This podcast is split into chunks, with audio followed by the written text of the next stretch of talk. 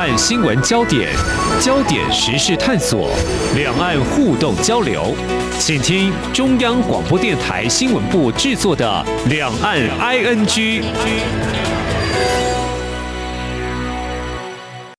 大家好，我是宛如。最近呢，台湾的疫情真的引起我们两岸的听众朋友非常多的关心啊。像宛如最近就收到一个冯听友的来信，他就说呢，他每周一到周五都会收听两岸 ING 节目。那最近啊，他在信上写，最近台湾的疫情蔓延，他心里也很忐忑不安。那看到了日本有疫苗要赠送给台湾呢，他稍微稍微放心了一些。那接下来还有陆续一些疫苗要送。到台湾，他说啊，希望台湾的疫情早日控制下来，恢复正常的生活。台湾加油！好，谢谢这位听众，在这个疫情严峻之中呢，还不忘给宛如还有我们另外一位主持人丽姐打气啊。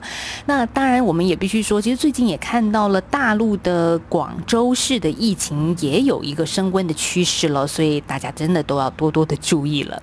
那如果说到台湾的疫情啊，在昨天，哎，我们看到一个好消息，就是。陈时中，也就是中央流行疫情指挥中心的指挥官，就说呢，目前看来啊，台湾的疫情是缓步往下，呃，这是过去十四天大家努力的结果。但是我们不能太乐观放松，我们没有这些本钱，还要继续努力下去。好，这是陈时中在昨天的记者会当中跟大家说的一个看起来稍稍乐观一点点的好消息。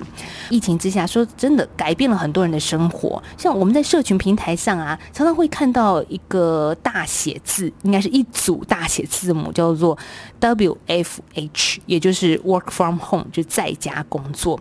宛如现在已经进入第二周的在家工作了。那但是呢，我们的受访者更早。哎，已经进入第三周了，我们要来听听看他的经验，还有他在家不是闲着哦，他现在变成一个疫苗专家了。我们等一下听他怎么说。来，我们赶快欢迎未来城市在天下频道的总监陈方玉，方玉好。喂，如好，各位听众朋友，大家好。好，这个所谓疫苗专家，我们等一下再展露出来。先来聊聊好了。呃，昨天你的脸书还说，你的房东看到台湾的疫情状况，特别关心你，从美国打电话来给你啊。对，我觉得，因为他是一个蛮，我他是一个还蛮，就是不太爱管管东管西的房东，所以我们很少讲话，一年讲不到一次。嗯。所以他突然打电话来，我也吓一跳。然后后来他才说，是因为他看到台湾的新闻，他觉得怎么会台湾这么焦虑呢？怎么会这么多呃没有好像似是而非的消息在电视上、在社群媒体上面流窜？那他就他打电话来源，其实主要是要跟我说，其实在过年的时候，他们一家三口全部都中奖。哦，全部都对，全部都感染了嗯嗯新冠肺炎。那但是重点是呢，就是台湾在这边，如果你你你你被确诊了，大概就是如果是重症，大概就是救护车送到医院去；如果轻症，可能也是会有专车帮你做送到隔离的地方。但是在美国那时候已经，因为我想我不知道今年，因为二月的时候我不确定美国的标样怎么样，但是。他在确诊之后，医院是直接跟他说：“那你就回家吧，没有任何的药，没有任何的诊断。”这在台湾听起来很不可思议啊！就是如果我确诊了，如果有人这样，应该就是直接上新闻。对，我们会克诉。然后呢，所以他们一家三口就回到家里面去，各自在各自的房间隔离。那但是我觉得比较惊吓的是，他在跟我讲他的发病过程，比如说他刚开始是发现说他怎么呃发烧痰比较多，所以他才做做那个筛检。嗯，好，那筛检之后就说这不是重症，是轻轻中症啊。但他的状况是比较特别，就是大部分人我现在听到都是会攻击那个呼吸道，但是他的状况是攻。他的消化系统，所以他咳嗽什么还好，但是他会不停的上吐下泻。他说他每天早上一起床，就是嘴满嘴都是很重的苦味，不知道怎么来。可是他吃东西又没什么味道，有时候有，有时候没有，就是时有时无这样。那吐呢，就是吐那种黑色、有点血腥味的液体。那他猜测可能是有肠道或是哪里出血，对，所以会会是这样。嗯，好，可是那他怎么恢复？因为他现在可以跟你正常讲话，应该是复原了。他他说他就这样在家躺四十五天，唯一的药物就是普拿疼这种到处都买得到的感冒药，就是是就是他头痛或者是发烧的时候把它压下去，这是他唯一的武器。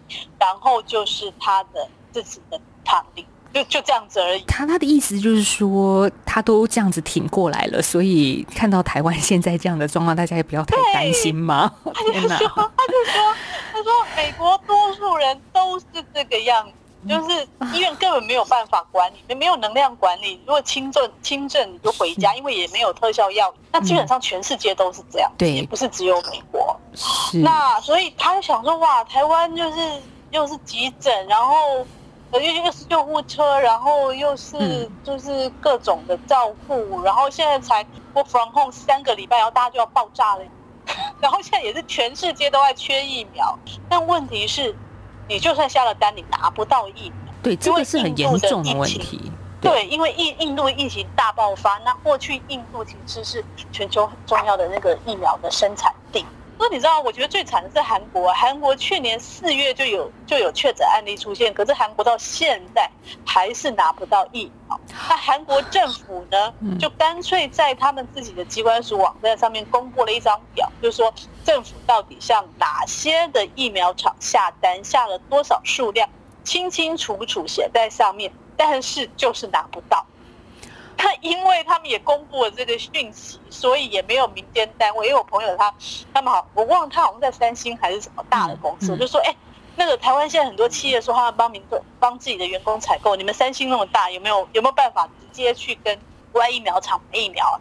我说怎么可能？就是连国家的机关署都买不到了，怎么会是企业哪有办法买？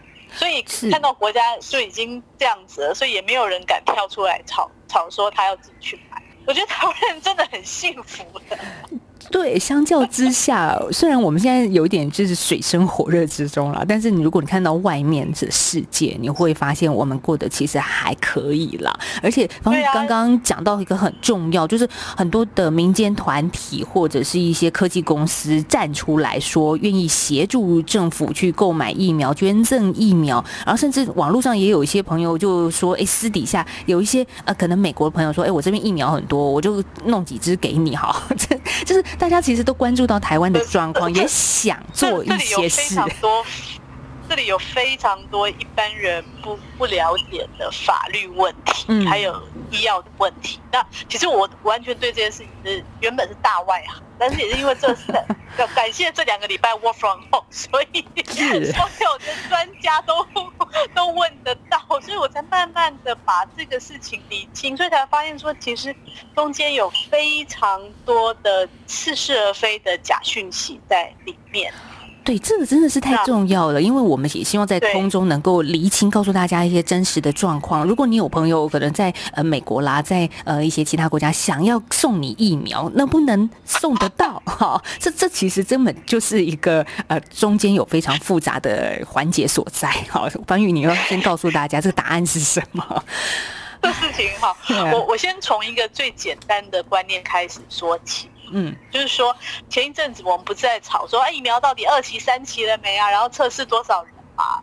那基本上每一个药品，它要成为一个正式贩售的商品之前，它前面都要经过一个非常复杂的实验的程序。当然，最后目的就是要确保这个药品的安全跟有效性，因为毕竟是要打到人体里去的。那这个实验过程通常正常可能就是。五年、十年是非常正常的时间。嗯，那可是呢，这次因为疫情真的太紧急了，所以我们真的是破天荒，大概在半年左右的时间，国外的疫苗大厂他们就快速的走走了这个实验的流程，那就推出了疫苗。那但是因为这个时间真的很短，那所以美国的那个疾病管制署，就是所有的药药品都要去跟他们。申请通过的那个管就是管制中心呢，他们就说，呃，我可以给你一个紧急的许可，使用许可就是 EUA 紧急使用许可。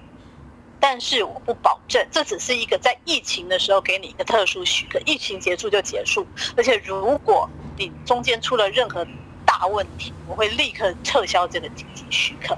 所以所有的疫苗呢是在这个前提下才上市，而这个上市因为它是跟政府的特别的约定，所以它其实就只供货给政府。这个到各个疫苗的官网上都可以看到，他们说的非常清楚，它只对政府，而且是中央政府来签合约。哦，所以那如果一般我们刚刚说的这些机构团体，他们现在是表态的意思是？我也不知道，我真的不知道，就是可能我不确定啦，我不确定有没有别的管道。但是如果你要直接跟最有保障的原厂，嗯，那因为现在它不是一个商业的商，它因为它不是一个正式商品，所以原厂也不可能像一般药品那样授权给全世界各个国家去。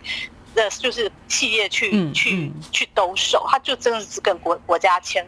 所以昨天晚上路透社的新闻呢，就直接路透社记者去采访了焦生，焦生就直接说：“对不起，我们在这种紧急的疫情时刻，我们只跟国家单位做，哦，国家单位或是超国家的政府来做疫苗的呃采购。那所以他已经直接否定了，他说他不会卖给。”火光山这样的团体，这样子的协助会怎么发展下去？我们再继续看。就啊，对，是有没有什么其他的管道？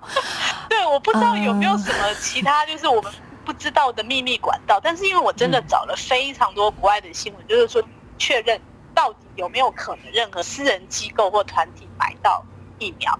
那我看到 PPT 上有一个新闻，就说啊，他们找了很多新闻，说有啊，你看国外。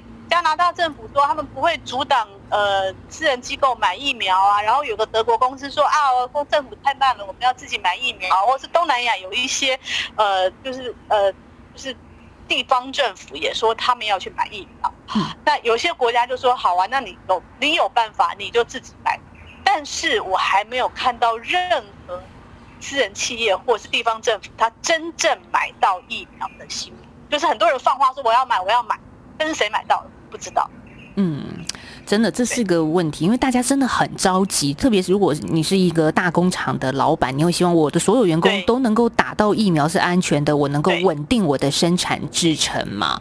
那现在国家如果卡着，那我当然我可以的话，我有朋友很多哈，我有管道，我就想说去弄一些疫苗回来，但真的可以吗？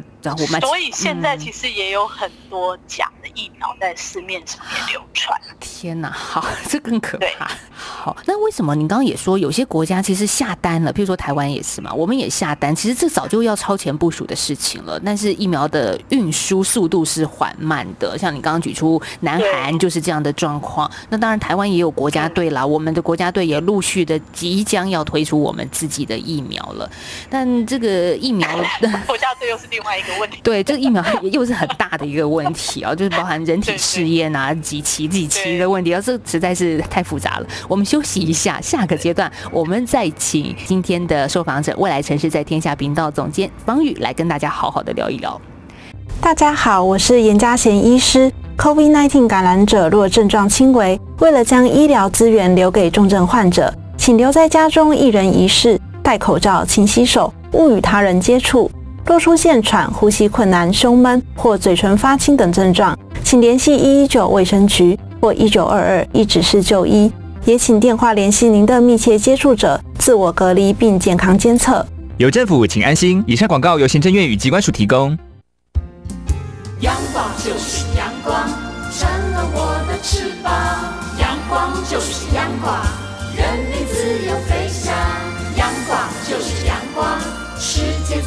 肩膀，阳光是你，是我生命的翅膀。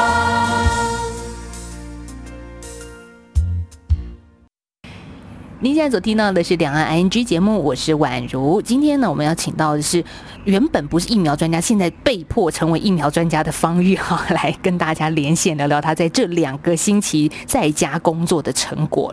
真的，我看方玉，你不管是呃未来城市的频道上的文章啊，或者是你自己的脸书，真的都做了非常多的功课。好像你把所有的专家都集于这个平台，哈，快速想要告诉大家一些正确的资讯是什么，而这些专家到底怎么去看此时此刻我们台湾所面对的状况是什么？我觉得你你感觉到你的一个焦心跟焦虑。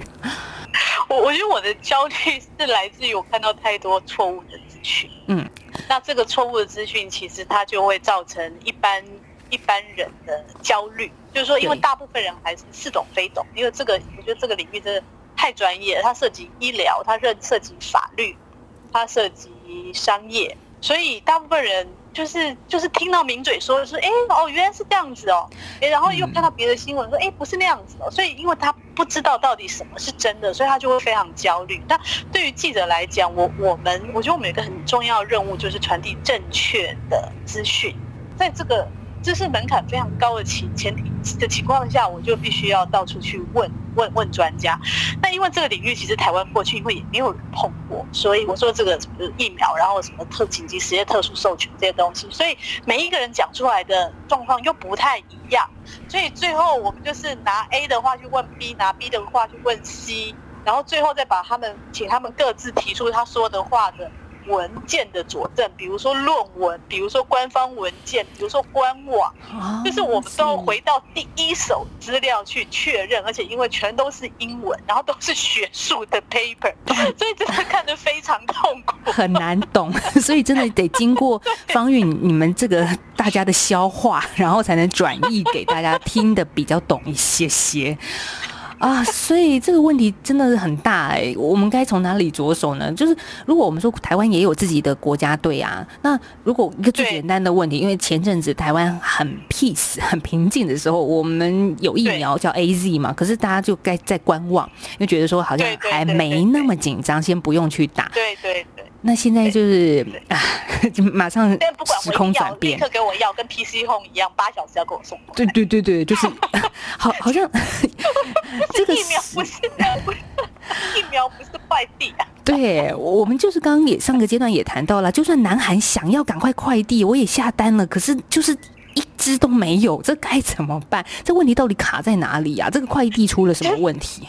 今天也会在有一篇非常专业的那个，就是北医李友专教授他的文章，其实也在分析，呃，这一次的疫苗为什么台湾拿不到，或者应该不不能说台湾拿不到，应该说疫苗厂他在出货的时候，他真的是考虑说，给我给哪一个国家，他可以给我最多的回馈，就是说你可以提供给我最多施打数据，什么对我之后要去改进我的疫苗是有帮助的。那这如果照这个标准去看的话，其实台湾是完全排不上，因为我们感染的人之前感染人数太少了，而且我们国家规模也太小，所以你知道他们在出货的时候是有各种各种考量，真的不是说你有钱你就买得到，然后买不到你还可以克数。是是，那也要怪就什么说，我们之前是优等生，因为太棒了，我们我们没有这方面的个案，这好像是呃以前。这又觉得很正向，结果现在反而变成说，好像变成一个导致我们没有办法优先拿到疫苗的原因。对啊，所以但是我觉得这一次有这个疫情，我对我们来讲也是好事，就是说我们至少可以，至少有一些感染感染者。那其实对之后，其实你知道那个变种疫变种的病毒是会一直来一直来的。那其实先感染轻症，或是大家有就是基本。就是跟有跟病毒相处，或是有这个防疫的经验，其实对我们未来抗疫是更好。就是我们虽然其实刚刚网友有提到说，哦，我们这两个礼拜比较好，但大家真的千万不能掉以轻心，因为我的医生朋友们都说，这个风这个真的大家 work from home 最好就是两三个月，就是我一个单位会比较好，因为国外有非常多的潜力都告诉我们。就是呃，感染数一下去，大家就很开心，啊，解封了就出去 party 啊，干嘛干嘛，结果立刻感染数就上去。对，所以指挥官也真的提醒大家，你不要现在就开始放松了。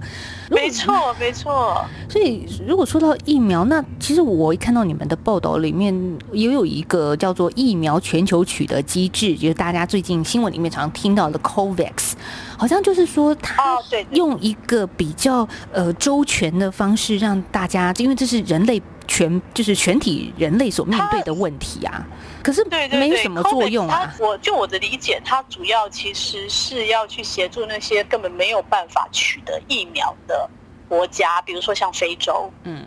那因为大家知道，这其实这并不是说呃，你打了疫苗就没事了。就是说，因为这真的是一个全体人类要一起承担的责任。就是你打了，可是这世这世界上如果还有几百万、几亿人没有打，那病毒就会在他们的身上继续繁衍，继续产生变种，然后它还是会感染给你的。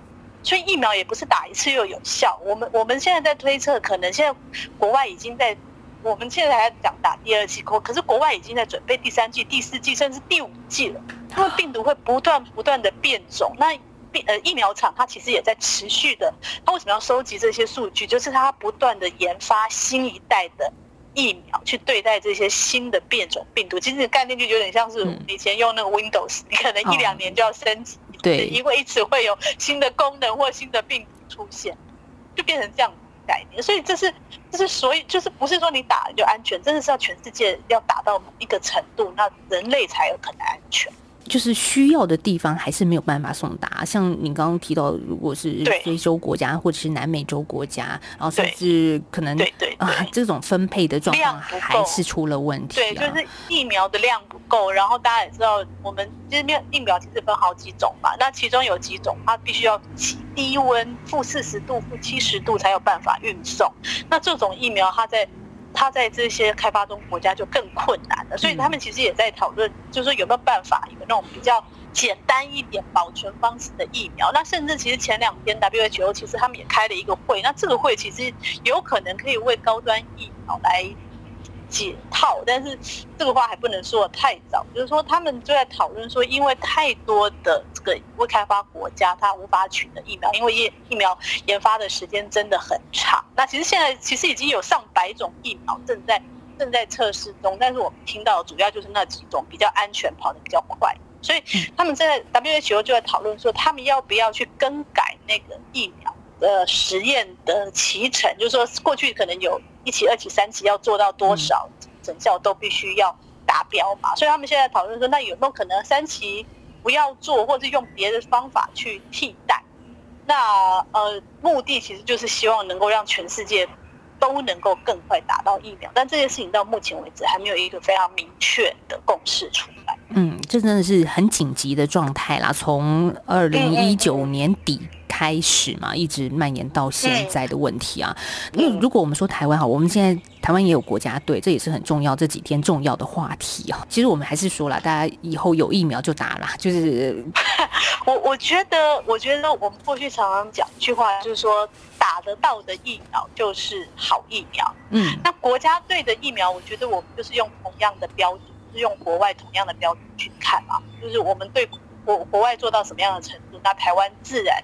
也应该做到什么样的程度，那样才是合乎安全的。嗯，所以就是因为我们刚开始得到资讯都很简化嘛，所以我们只会去看那个有效性。对，我们就看到说，哎，那个什么 Moderna 还有那个辉瑞有效性是百分之九十五，哎，那我们怎么买那个那个有效性很差的 A Z 疫苗只有七十啊？那我就不要打 A Z。那或是我们听到什么，哎，听说 A Z 有血栓呢，好好可怕，我不要打了。可是我觉得我们都只看到了一些片面的。资讯就首先我们要知道到底疫苗的有效性这个数字是怎么出来的。那这个数字呢，其实它这个过程有点过程有点复杂，就是它 我要怎么解释这个部分？就是说它其实是把呃人，它在第三节都是把人分成两群，一群是打安慰剂，那另外一群是打疫苗。然后过一段时间之后再来看这两群人呢，他们各自被。感染的人数有多少？然后这样子去算出疫苗的有效性。那但是因为像辉瑞啊，像 Madonna，它在它在实验的时候，刚好是美国去年的夏天，那个时候美国疫情是最平缓的时候，所以它的感染的人数就没有那么多。那 A Z 是在去年的哦，我这样看更早一点，去年的冬天，就是前半年的时候，他也到了其他感染就是比较严重的地。方去做实验，所以它的有效性就向下下降，所以这是第一个有效性的迷失。那第二个是，其实呃，如果你问较一届的朋友，他们可能会分析的更细的给你听，就说哦，这个疫苗因为他们的原理都不完全相同，然后各有适合不同的人。那有些人可能你的体质比较敏感，你就不能打某一种。就这个还有很细的分析，所以我觉得可能呃，如果可以的话，我觉得如果能够搭配你自己是最好。但是其实因为都是。透通过了一个严格的检验标准的原厂疫苗，所以就算有副作用，大概也幸运的话，应该不至于会太太严重的后果。那你说血栓，那个就是几十万分之一的几率会产生血栓的。那但是你也知道，吃药或者是打疫苗，其实。呃，就是有这个几率存在，都有风险副作用的存在啦。你可以你不打疫苗，你也有风险。对对对，然后打了，你有可能十万分之一可能变血栓或者什么风险这样。嗯，所以你要自己要做一个做一个选择。像你们的报道平台有有一整一个篇文章，类似超前部署啦，就是说，呃，有核准的疫苗就打嘛，那第二季可以考虑混打，就好像说，如果你第一季是打 A 疫苗，第二季你可以打 B 疫苗，那第三季其实接下来就是好像有你就打，其实并没有说一定要认明什么品牌的意思嘛。嗯，应该说，我觉得这个还是一个还是比较初期的实验，就是说，呃，为什么会有出现混打这一个？这个概念是因为说，就是我们刚刚提到的，因为呃，有些疫苗它的量够，或者是他已经打了第二第一季，然后第二季就发现哎断货了，买不到了怎么办？那或者说他可能打了第一剂，发现糟糕有非常严重的过敏反应，好不容易救回来，那他第二剂还要打同样的一个疫苗吗？所以是因为这样子，所以大家在考虑说，那有没有可能把第一季、第二季用不同的品牌疫苗去去混打这样？那呃，我记得有一个非常全面的实验，应该未来一个月之内会结果出来。那那个如果有那个结果，会是更安全。但是现在有一些国家，像英国或美国，他们其实有他已经同意在某一些特殊的状况，比如说疫苗短缺或是严重过敏的状况下，可以去混打，就是你第一季跟第二季打不一样的疫苗。但台湾我记得好像还没有。认真的讨论过，毕竟我们第一季都还没有打完。对，我说我说你是超前部署了。对对对对。不过说到打疫苗这件问这个件事情哦，说实在的，不是你打完就没事了，它是重点在你的报道里面看到它是防止重症，并不是防止你会完全以后就是有个防护罩的概念，并不是这样。对对对，就是大家要知道，就是说不是打疫苗，不是。的特效药打了马上就退烧，这样它其实打了之后可能还要两个礼拜左右，你身体才会产生抗体。是，所以不是说你打完就可以到处去玩哦，不是，你要等身体产生抗体。嗯，那也不是说你打了就绝对不会染病，而是说主要的目的是让你染病不会变成重症或是死亡，就你可能还是有可能感染轻症或者是变成没有症状的带源者。嗯，是，所以我们也希望今天透过这样的节目，也稍稍厘清大家一些最近讨论很热门的话题。那真正的一个说法是什么？专家是怎么样看待的？呃，当然有些电视的讨论啊，名嘴是很热情啦，会有各种不同的这种评论。但是，呃，我觉得还是要看，就是我们常说嘛，看一本书你要看原点怎么说，而不是看人家这样子的片面性的转述，因为都可能会有落差的。那对对对，所以如果在疫苗还没有来的这个当下，我看到未来城市的频道上，其实也有一些说你怎么样在此时此刻呢？呃，戴口罩保护自己的方法，而怎么戴口罩，其实平台上会有影片告诉大家。结果呢，我昨天看了，发现我都戴错了。我今天我们都戴错了，对不对？对。所以大家一定要上去看哦，因为我们是广播，没办法示范给大家。然后呢，我觉得我昨天看超震惊的，因为我发现我我那些口罩都白买白戴了啊。